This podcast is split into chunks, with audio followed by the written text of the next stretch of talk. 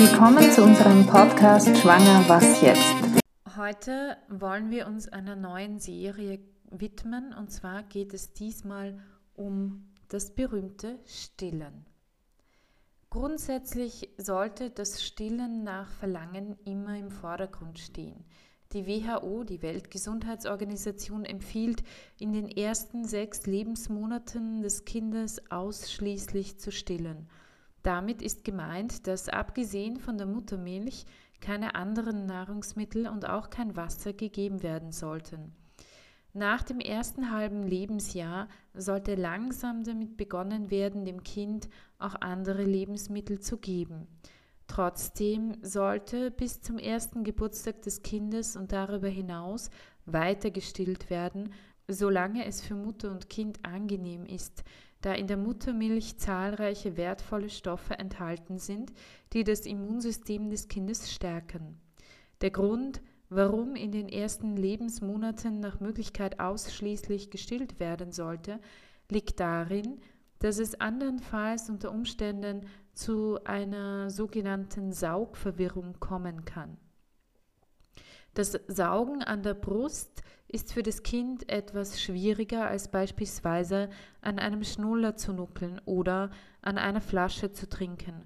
Und es kann sein, dass das Kind die Brust dann verweigert, schlicht und einfach, weil es mühsamer ist.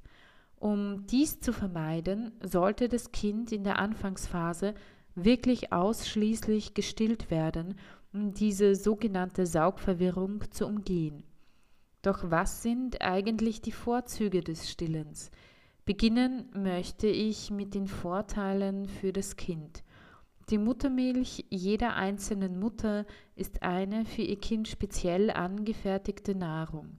Sie ist genau auf den Bedarf des Kindes angepasst, sowohl was die Menge, die Zusammensetzung als auch die Temperatur betrifft und enthält alles, was das Kleine in den wichtigen ersten Monaten seines Lebens für eine gesunde Entwicklung braucht.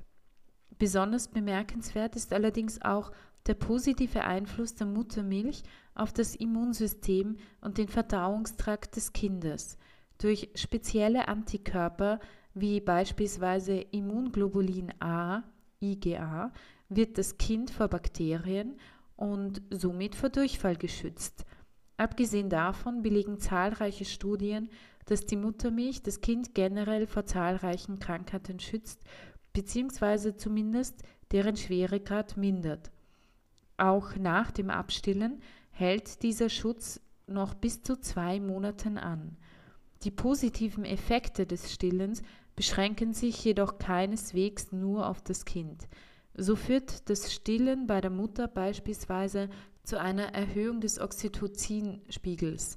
Umgangssprachlich wird dieses Hormon auch als Bindungshormon bezeichnet. Es spielt aber auch eine wichtige Rolle beim Geburtsprozess und führt unter anderem auch dazu, dass sich die Gebärmutter nach der Geburt schneller wieder zurückbildet und weniger Blut verloren geht. Die positiven Effekte des Stillens auf die Mutter reichen allerdings noch viel weiter. So sollen stillende Mütter zum Beispiel auch einen geringeren Blutverlust bei der ersten Menstruation nach der Geburt haben. Stillende Frauen finden in der Regel auch schneller zu ihrem Ausgangsgewicht vor der Schwangerschaft zurück. Aber auch Langzeiteffekte des Stillens auf die Gesundheit der Mutter sind äußerst bemerkenswert. So geht zum Beispiel aus Berichten der American Academy of Pediatrics AAP hervor, dass durch das Stillen das Eierstock- und Brustkrebsrisiko reduziert wird. Darüber hinaus soll das Stillen auch dazu beitragen, dass es zu einer verbesserten Knochenremineralisation kommt, wodurch das Risiko für Knochenbrüche im späteren Alter vermindert wird. Zudem wird auch das Risiko für die Entstehung diverser Krankheiten wie zum Beispiel Diabetes mellitus, Adipositas, Wochenbettdepression, Bluthochdruck oder kardiovaskuläre Erkrankungen reduziert bzw. deren Schweregrad gemindert. Der wohl schönste Vorteil ist aber wohl die innige Beziehung, die durch das Stillen zwischen Mutter und Kind aufgebaut wird. Dennoch gibt es einige wenige medizinische Gründe, bei denen vom Stillen eher abgeraten werden sollte. Beispielsweise bei diversen akuten Erkrankungen der Mutter wie Herpesinfektionen der Brust, Windpocken, einer Infektion mit dem H1N1-Virus, AIDS oder einer aktiven unbehandelten Tuberkulose. Mit Ausnahme von AIDS darf dem Kind aber zumindest die abgepumpte Muttermilch gegeben werden. Es gibt allerdings auch ein paar Infektionskrankheiten der Mutter, bei denen weder gestillt noch die abgepumpte Muttermilch gegeben werden sollte. Darunter fallen Frauen, die mit einem T-Zell-lymphotrophen Virus Typ 1 oder 2 infiziert sind oder an einer unbehandelten Brucellose leiden. Und das ist eine Krankheit, die durch Bakterien der Gattung Brucella verursacht wird. Darüber hinaus kann es bei der Einnahme bestimmter Medikamente oder bei Alkohol- oder Drogenmissbrauch besser sein, lieber auf das Stillen zu verzichten, um dem Kind keinen Schaden zuzufügen. Ehe eine Frau allerdings den Entschluss fasst, ihr Kind nicht zu stillen, sollte sie zuerst mit einem Gynäkologen, Kinderarzt oder einer Hebamme sprechen, um abzuklären, ob diese oder jene Krankheit tatsächlich ein Ausschlussgrund ist, das Baby nicht zu stillen. Die Fähigkeit, stillen zu können, kann aber auch durch eine Brustoperation eingeschränkt sein. Von Seiten des Kindes gibt es nur wenige Gründe, die dafür sprechen, lieber auf das Stillen zu verzichten. Wenn das Baby zum Beispiel an Galaktosämie, einer seltenen angeborenen Stoffwechselerkrankung, leidet, sollte auf keinen Fall gestillt werden, da das Kind keine Laktose verträgt. Das Stillen muss auch vorzeitig beendet werden, wenn das Kind trotz eines guten Stillmanagements mehr als 10% des Geburtsgewichts verliert oder das Baby dauerhaft nicht mehr als 120 bis 140 Gramm pro Woche zunimmt. In den ersten drei Monaten beträgt die durchschnittliche Gewichtszunahme eines Babys etwa 180 Gramm pro Woche. Mit dem Stillen sollte auch aufgehört werden, wenn das Baby trotz ausschließlichen Stillens nach drei Wochen das Geburtsgewicht noch nicht erreicht hat.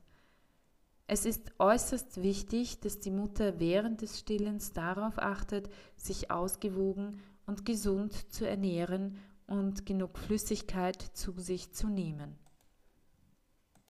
Falls Sie selbst in einer schwierigen Situation sind und schwanger oder sollten Sie eine Abtreibung hinter sich haben, können Sie sich gerne auch direkt an uns wenden. Unsere E-Mail-Adresse ist beratung.lebensbewegung.at. Sie finden uns auch im Internet www.lebensbewegung.at oder Sie können sich auch telefonisch bei uns melden unter Österreich 0043 664 2000 466. Da wir auf Spenden angewiesen sind, würden wir uns sehr freuen, wenn ihr uns mit einer kleinen Spende unterstützen würdet. So helft ihr uns, die Qualität des Podcasts aufrechtzuerhalten. Die Spende ist steuerlich absetzbar und sie würde gehen an die österreichische Lebensbewegung Verwendungszweck Podcast.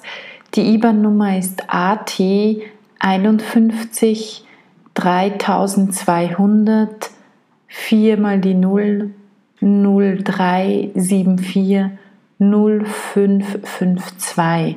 Der BIC, alles groß geschrieben, R L N W A T W W.